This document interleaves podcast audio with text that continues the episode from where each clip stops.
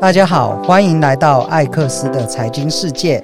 我会邀请来宾一起探讨股票、房地产、创投和创业。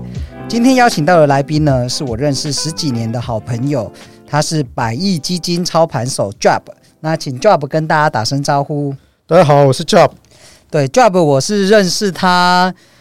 应该是从二零零八就认识了，我们一起抓到那个金融海啸的空头，还有二零零九年整个呃 QE 之后股市大涨这一段呐、那后来有几次多空的循环，我后来跑去做电商，但是 Job 一直在这个金融市场持续的获利当中啦。然后他的基金管理的资金规模呢，也来到了一百亿台币。所以他是一个非常有经验的操盘手。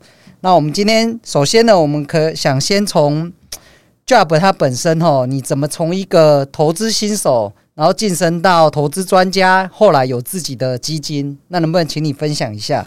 好的，那我分享一下。那我一开始投资的时候，就是想要呃简简单嘛，简单方便，所以一开始加入投顾。那缴会费之后，老师就会呃传简讯给你，就跟你说买哪一只股票。但结果最后的呃最后的情况是，就呃老师突然有一天传了一个简讯哦，就说他有一个私特别私房股哦，那就请大家准备资金啊。结果呃这个股票就一直不断下跌。好，那后来才觉才发惊觉啦，原来是被老师到货了。好，所以。呃，这是一个非常糟糕的开始，就是你缴了会费，但是他把你给那会费多少钱？十万，一个月还一年？一年，一年十万。然后那时候你几岁？那时候还在读书啊，大学还在读书就就去买投顾，参加投顾老师。对，就是还不知道社会险恶。对，真的。那后来你你是痛定思痛，做了哪些新的尝试呢？后来觉得一定要靠自己思考，就是呃。呃，就是不能是只是听别人的。那有一天就是听到一个呃城市交易的演讲吧。那听完之后，就突然觉得，就是这就是我要的方法，就是一定要用科学的方法来做投资，不能人云亦云。对，那时候应该是二零零八零九就开始做城市交易吗？呃，二零零八零听到呃知道城市交易这件事情，应该是在更早。哦，那零八年的时候，呃，因为那个时候台湾的城市交易还不是很成熟，所以那时候还是用呃自己的直觉去下单。那后来零八年，零八年其实有赚到一笔钱，但是又后来又输光了。那可以透露一下金额吗？那时候放空，呃，也不是放空，是做多日元。做多日日元期货，对，做多日元期货，因为全世界的股票都崩盘了嘛，但是日元却还没有涨。那日元是一个避险货币，所以它应该要涨，但是它没涨，那我就呃全压日元。那那时候大概呃一百万吧，大概一个礼拜就变成一千万了，就刚好日元就喷出了。哇，那你一个礼拜报酬率十倍？对，就是赚到钱再压下去。那后来呢？有留有守住这一笔钱吗？哦，当然是没有守住啊。就是说，你你你赚了十倍，就肯定代表你你承受了这个背后十倍的风险，所以它一定是全压的。那你你既然是全压的这个动作的话，那是迟早会赔掉的。也就是说，你赚了十倍，那你也有可能会赔。十倍就可能百分之九十，那那就还是回来了。因为它的杠杆可能是几十倍或上百倍的杠杆。对，因为保证金在全压的状况之下，什么叫做保证金？就是交易所认为的风险。所以你全压就代表说你全部资产都是风险，那代表你全部资产是有可能在一天之内消失掉的。所以保证金是一个风险的指标，就是你用了多少保证金，你就要有一个心理准备，你可能会亏多少钱。OK。就我认识 Job 的时候，我们那时候一直在交流一些国际金融的情势啦，包含像是美国十年期公债啊、原油啊、黄金、日元这些，其实 Job 都交易非常多。那投资市场有非常多的门派，像是呃技术分析、产业分析、基本面、总经。那最后为什么你是选择是量化？因为我知道你这几条路你都有去尝试过，也都实际。投入资金有大赚也有大赔过。好，我先讲结论，结论就是不能做量化的量化交易，这是什么意思？而要做直化的量化交易，什么意思呢？就是说，很多做量化交易的人，他是看统计数据，他就直接拿来做交易了，他觉得有显著性就拿来做交易。举例，举例一下。举例，这太多了。均线突破，均线突破，你也可以统计出很好的结果，可能胜率你优化之后可以八成九，呃，八成甚至更高，就是用历史数据来回测嘛。对对，但是背后到底是什么逻辑，可能你不清楚。对对，那这个就是量呃量化的量化交易。好，那直化是说我知道我要赚什么，就比如说，好，如果我做均均线好了，那我怎么样能够确保站上均线？它它到底有什么样意义在？为什么站上均线它就得往上涨？这背后到底是一个心理因素，还是一个资金等等的什么样的因素？如果你如果你解释不清楚，它就只是一个统计关系。OK，所以你其实是经历过了技术分析、产业分析、基本面这些总经全部看完，然后你想办法把你个人的投资逻辑，或是你分析的逻辑，把它变成是。用数据来做决策，可以这么说吗？嗯，可以这么说，就是说，呃，不管是技术分析、产业分析、基本面分析，还是总金，它都可以变成是量化交易。因为量化交易它只是一个工具，啊，只是一个决策工具。那重点还是背后的逻辑关系啊。如果我只是看为了数据而交易的话，那它是统计关系。那统计关系本身是脆弱的。对，因为我记得你有跟我分享过一个。策略，他你跟我说的是说，如果一个会赚一个会赚钱的策略，把它放到不同的市场、不同的商品，它也会，呃，它赚钱的几率也是蛮高的。那这个背后是什么原因呢？呃，这个叫做呃穿透性吧，就是说，如果一个策略它在不同的市场下它都能够获利的话，那它它就代表说它是不是有一种普适性？那我对他的信心会比较高，就代表他可能不是被最佳化出来的哦。所以等于是，其实世界的运作或金融市场的运作有它的基本的逻辑或第一性原理。好了，那可能你这个策略就是有符合这样的标准，所以它放在不同的市场里面都有机会赚到钱。对，比如说像呃基本面的话，呃，比如说本益比够低的股票，不管你在哪一个国家买进，那它基本上它有可能都获利。但是如果说你比如说你在台湾好了，可能跳空你可以做顺势，但可能美国是反过来的，对，那这个就不具有穿透性，不不具有这个普适性。对，那像 Job 在那个台子期也是做过嘛，然后像美国的期货市场也是有十几年的经验。那我知道你在中国那时候程序化交易，在中国叫程序化交易，股指期货刚开始的时候，好像你也是很很早就踏入这一块市场。是的，是的。那你那时候有什么样战绩吗？嗯，那时候我们这群人是有得到。呃，交易大赛的冠军呐、啊，对，嗯，对，那你觉得跟一个不成熟，那算是一个没有效率的市场吗？所以很容易就得到好成绩，可以可以这么说吗？还是其实不是？一开始所有的市场一定都是低效率的，好，所以像比如说像台子期一开始呃的时候，你可能用一条均线就可以获利了，因为它一开始一定是顺势的市场，那接着它就越来越成熟。那你顺势的策略就开始不能用了，开始会慢慢变得逆势。那 Job 能不能跟我们分享一下你最成功的一些战绩？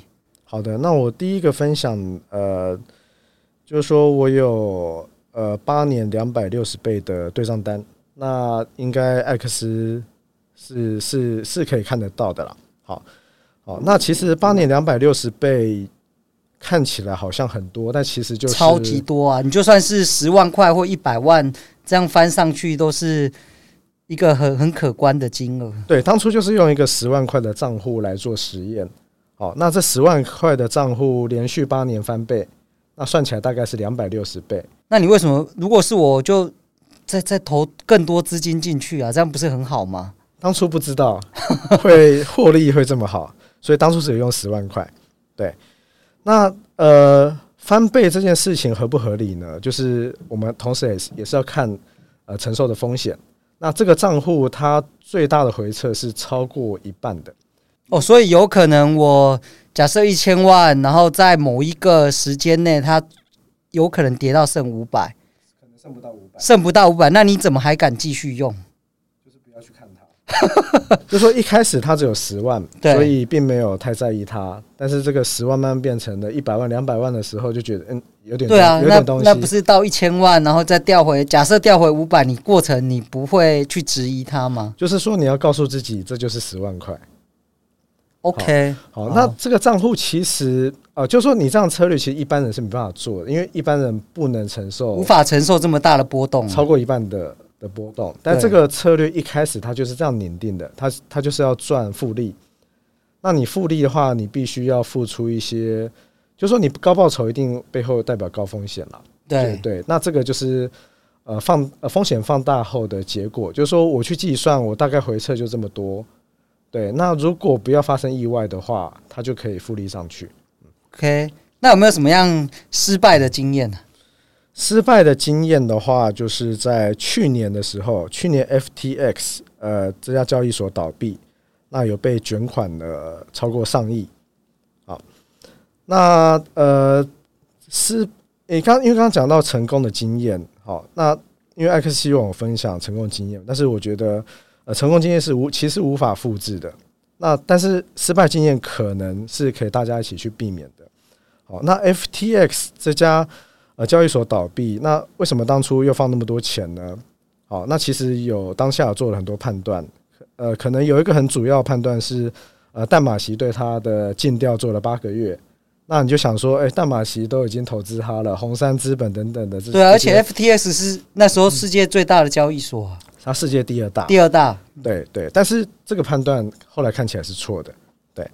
好，那呃，后来回头看起来的话，就是说，呃，其实 FTS 它本身看起来是没有监管的，对，因为虚拟货币的算是一个新的市场了，对，不管它怎么样宣传，它其实就是没有监管监管，好。那我后来看起来，我我给我的体悟是什么呢？就是，呃，金融的本质其实不是信任，因为我我以前我以前以为金融本质是信任，那现在看起来金融本质其实是诈骗，除非你加上监管，它才有可能成为金融业。OK，那像最近那个币安事件，币安也被美国罚了非常多钱嘛，甚至他的 CEO 也是下台。那我自己在看呢、会不会这是一个讯号，就代表说政府开始要监管了，然后开始呃那个比特币的 ETF 可能会上市。那在政府监管之下，华尔街的钱大钱才会进去，是不是？虚拟货币就有可能变成是真正的金融业？哦，有可能，对对对，就是说必须要得要监管，然后确保投资人的资金不会不见，就像。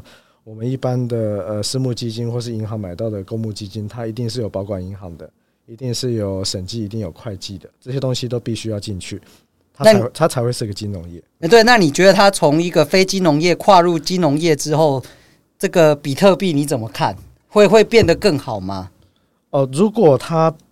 呃，被认为是资产配置的一环，那肯定就有很多的资金要进，等于是有庞大新的资金进来。因为以前比较像是散户，大家自己在在在投资嘛，那些法人的钱是不太会进来，应该说只有少部分啦。但如果它变成是一个正式的资产配置的部位，那可能这些世界级的法人都会把部分的资金。配置到这里，那累积起来的总金额就会非常的巨大。对对对，只要可能百分之零点一，呃，百分甚至百分之一，那那这个上涨幅度就会非常的高。嗯，OK，所以你还是会继续参与虚拟货币这一块市场吗？呃，我的资产配置里面有配置这一块，还是有配置。对，对那我我认我会认为把它视为是黄金，就是当成是一种避险的工具。那黄金是避什么险？就是战争的风险。那比特币可能是呃，算是金融整个全世界金融机制的一个保险吧。就万一真的美元怎么样了，那那黄金是一诶，那黄金、比特币都一定会上涨的。OK，好。那现在 AI 这么火热啊，你有没有用 AI 在你的量化交易上？因为很直觉的就觉得一堆数据应该可以用 AI 来来做投资啊。我们 AI 是早在呃呃 AlphaGo 击败呃李世石那时候，我们二零一七之前，对，那时候我们就在做了。好，那那时候的 AI 非常好做，就是谁都可以做，就是你只要懂，你就你你其实你是可以做得出来的。好，那它其实就是模拟神经元，然后把参数丢进去，那它有点像是一个自我递回在解矩阵。那如果说用微积分来举例的话，它有点像是牛顿法，就说我不知道这个解是什么，我先丢一个值进去，啊，出来一个值，我再丢进去，它就会慢慢趋近进去。一个一个最佳解，所以呃，AI 它一开始它就是在求最佳解的一个工具，所以你可以说它就是一个最佳化的过程。可是最佳化不一定代表未来是有效的啊，因为它最佳化也是拿过去的经验数据来最佳化，是这样说吗？是是这样说没有错，所以。呃，像我们那时候在做呃 AI 的时候，就是有一个学习最佳的学习次数。比如说，呃，你你学一千次好了，它就趋近一个比较粗糙的结果。但你学到一万次的时候，你可能每天都猜对了，那这肯定就是错的。对，那那我认为，呃，机器学习它本身就是会有这个过度优化的问题。那我们从结果来看，有没有赚到钱呢？我 AI 这边是呃烧了非常多钱，而且是没有赚钱的。那它其实就是一个过度优化。对，因为我自己在看一些可能国外用 AI 来做投资，很大部分是在拿来判断投资人情绪，然后去或是收集一些讯号来作为投资的依据。你怎么看待这样的投资策略？呃，这个是叫做舆情分析。好，舆情分析的话，就是在网络上有非常多的文字，然后去分析它的语义，啊，这代表说，哎，研，呃，的。最后，最后会有个数值出来，就是这个情绪是是好还是坏？但我我但我会我会认为这其实是一个可能是一个反指标啦。OK，反哦，对，我知道你以前提了很多就是散户的情绪指标，我觉得都非常准，到现在还是很很适用啊。对，平均来说，散户应该是呃亏损的。对，好，那就跟散户对做，赚钱的几率就大。好，那我们再请教 Job 哈，就是你投资这么多年呢、啊，哪一哪一本书或哪一种类型类型的书对你的帮助是最大的？嗯，我从以前到现在其实看了很多书。好，那呃，其实大部分的书是没有用的。好，那唯一有用的，我会认为，呃，如果只给一个标准的话，那就是你要确定他在交易上是获利的。好，那比如说交易比赛冠军写的书，像像美国有有一些有有蛮多本的哈，啊，比如说像那个马丁舒华兹，呃，或者是呃，像最近也有个呃美国美国交易大赛的冠军，其实其实都有出书。那比如说举例来说，像台湾的话，台湾最近有出一本书叫《非式思考》，加菲加菲猫的猫，呃，加菲猫的菲，然后方式的式，非式思考。好，那这些人都是呃获利非常高的的人，那他们写的书的话，我我会认为是才能确定它是有参考性的，就是我们必须要看赢家写的书。那对于投资新手呢，你有推荐怎么样的书吗？投资新手的话，就是我刚刚讲说，呃，交易比赛冠军的冠军的书啊，像台湾的话，就是刚刚那本《菲式思考》嘛。那像比如说菲比斯，在网络上大家都叫他菲神，那他就是。呃，他大概也是十几十十多年前开始啊，大概十年，他从十呃十万就是变成好几亿，对对。那那我我认为这种实战而且愿意分享的书，就是呃对新手是很一定是很有帮助的。嗯，那老手呢？有有实际交易经验的人，老手如果还需要看书的话，那就代表他是个新手了。Uh huh、那如果是老手的话，那一定就是读。呃，最新的报告、最新的论文，像比如说像呃，像我自己来说的话，就已经很久没有读书了，可能读书就帮助不是那么的大。就是呃，当你在市场上，你到一个呃，到一到你到一个程度的时候，你一定是去掌握知识的效率，知识的最前沿啦。对，就不会是基础知识，基础知识应该变成是。基本的东西。对，那你最近有读了什么让你印象深刻或有启发的报告吗？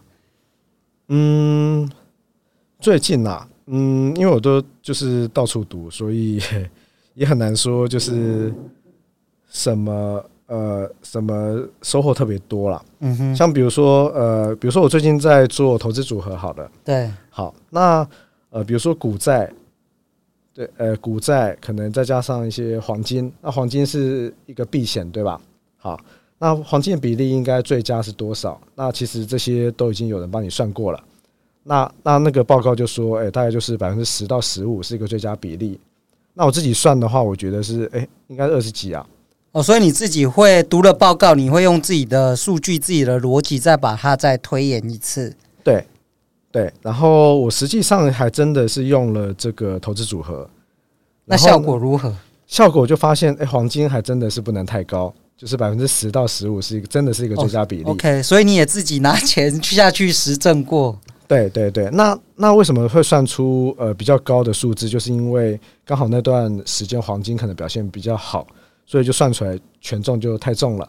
但是实际上你下单之后，你发现其实黄金它不太适合长期大量的持有，因为它的它它不像股票那样，它会产生利息，而且它要付出保管成本，所以你只能把它当成是一个避险的工具。那既然它是一个保险，那就不可能占整个投资组合太高的比例。所以这也是巴菲特不喜欢黄金的原因吗？对，因为比如说我们呃讲说呃 GLD 这个全球最大 ETF，它它应该是期货基金啦。哦，那如果你去算，比如说以目前来说，如果你持有期货转仓的话，你会发现这个成本非常的高，高达一年百分之六。哦，这代价也太太大了吧，非常的高，所以。长期来说，黄金虽然它涨很多，但是你扣掉了这个持有成本之后，还有交易成本，对，平均年化可能就只剩下三了，那就远远输呃股票的可能八八到十，对，八到十，那就输很多。嗯，好，那最后一个问题就是，如果可以重来一次，你会给年轻的自己什么样的建议？对，我在思考这个问题的时候，嗯，就是这是一个假设性问题啦，就是说。呃，人是无法给过去的自己建议的。那其实，呃，该犯的错都是会犯的。好，那唯一能做的就是现在，而不是过去啊。现在拼命的提升认知，否则未来还是会输在你自以为懂的地方。啊，就比如说刚刚讲到的这个 FTS 为什么会被卷款，就是因为在里面交易、做交易、做套利的利润太好了。有多好？就是，呃，一开始每天可以赚百分之一，一开始每天百分之一，那一年不就四五百趴以上？对，年化就好几百。那后来慢慢慢慢的就是说，因为太好赚了嘛，所以一定就很多人进去。对，最后这个利润就慢慢下降到一年大概有二三十，还是很好啊，听起来也蛮合理的啊。对，所以所以你要你要出来的话就比较困难。就是一个骗局，你庞氏骗局，你根本就出不来啊。对，因为你因为你已经迷住了，但我是在里面做套利。对，那可能你会问很多的专家，但所有的人都被迷惑了。就说你越认真越努力，你做的越好，你越走不了。对，那我回去看当时的对话记录，就说我如果再回去一次，我可能还是走不了。对，因为我不敢问身边的人，因为我身边的人都已经被迷惑了。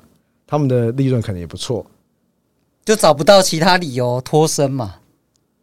因为比如说你研究，你发现哎，淡马锡有投啊，对啊，好，那你你你这个创办人他的父母可能是史丹佛教授，或是呃可能美国的可能可能官员之类的，你会觉得他不太可能做出这种事情，所以照常理判断的话，就是不太可能。对对对，那当你在想的时候，他他就他就倒了。了解，就说你所有的资讯都是被过滤的，所以你用那些资讯来判断，你用被过滤的资讯来判断的时候，其实你的结论一定会是错的。对，所以这个是不是也告诉我们投资组合资产配置的重要性？因为你不知道，应该是说，通常你受伤最重的那一笔，可能就是你赚最多的。的部分一定是你最看好的，所以你才会压得最重。所以一定是在投资之前要去设立一个上限，就是我不管投什么，是不是有个上限？对，好。所以学术的研究或者是一些法人，他最后的操作的逻辑，其实还是有它的原因的。嗯，是的。好，那谢谢今天 Job 带来精彩实战经验的分享。那如果大家有任何问题呢，可以在粉丝团留言给我们，那我和 Job 也会一一的回复大家。欢迎留言跟我们讨论。今天就到这边，谢谢，谢谢，拜拜，拜拜。